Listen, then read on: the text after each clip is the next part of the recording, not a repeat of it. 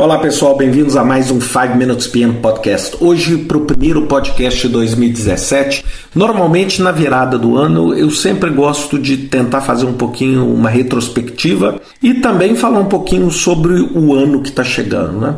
Sem dúvida nenhuma, o ano de 2016 foi um ano de desafios eu acho que isso não é novo, né? Se vocês olharem meus últimos podcasts de retrospectiva, eu tenho falado sobre essa questão do desafio já há alguns bons anos, né? Ou seja, o mundo e o Brasil em especial têm enfrentado nos últimos anos os desafios naturais da volatilidade, das surpresas, da instabilidade. Para muitos, essa instabilidade, essa volatilidade são vistos como desafios. Para outros, essa volatilidade é vista como uma oportunidade. É, eu acho que nesse momento, se eu puder compartilhar um pouquinho da minha vivência, eu acho que é uma hora maravilhosa essa hora de virada de ano para você dar uma planejada. É né? lógico que o conceito de calendário, etc., é um conceito muito mais humano, né? É a questão de botar os dias nas caixinhas, etc. Mas eu acho que isso tem um significado psicológico muito grande para todos nós. Eu acho que é um momento grande de se planejar o próximo ano, de pensar qual vai ser a sua estratégia e como você pretende executar essa estratégia no próximo ano.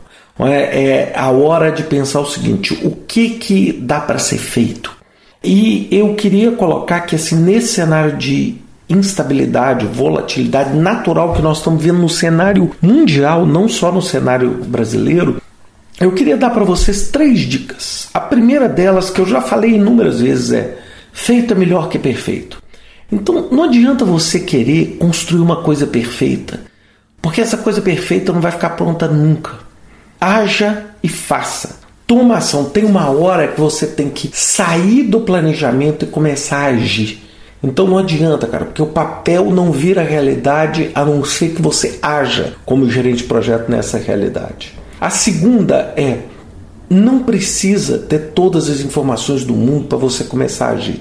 Uma das coisas que eu tenho feito muito é o que a gente chama de planejamento em ondas sucessivas, que hoje está na moda, é fashion falar gerenciamento ágil, ah, mas o que a gente está falando aqui nada mais é do que é você ter ciclos menores, mais rápidos e produtos entregues. E isso não é novo, né? Isso a aplicabilidade sim é bastante nova. Então, ao invés de você tentar fazer um planejamento para o ano inteiro, pensa o seguinte: o que eu preciso fazer até março? Depois, o que eu preciso fazer até junho? O que eu preciso fazer até setembro? Diminua o tamanho do seu escopo para que você consiga chegar num ponto mais longe e com um pouquinho mais de estabilidade. E a terceira dica que eu queria é priorizar. Hoje nós vivemos numa avalanche tão grande que se a gente não priorizar, a gente acaba sofrendo aquela síndrome do planejamento. A síndrome do planejamento é você gasta 90% do planejamento e planejando e planejando você não consegue executar porque você não está disposto a executar, a não ser que esteja perfeito. E perfeito não vai estar nunca. Tem uma hora que você tem que, assim eu brinco, tem uma hora que você tem que inaugurar a loja, tem uma hora que você tem que mudar para dentro do apartamento, senão a obra não acaba. E finalmente eu queria dar a última dica para vocês, que é a dica do otimismo. Aí vocês vão falar assim, pô, Ricardo, mas está sendo difícil ser otimista. Eu queria só te dar uma dica final. O que que ser pessimista vai contribuir para o sucesso do que você está fazendo? Se você conseguir achar uma justificativa, olha, não, ser pessimista faz as coisas acontecerem mais no prazo. Ser pessimista melhora o orçamento do meu projeto. Ser pessimista motiva a minha equipe a entregar o projeto. Se você responder sim a alguma dessas questões que eu coloquei, bem, então vale a pena ser pessimista. Agora, o que eu quero te dizer é que ser pessimista, pelo menos na minha experiência, não te leva a absolutamente lugar nenhum.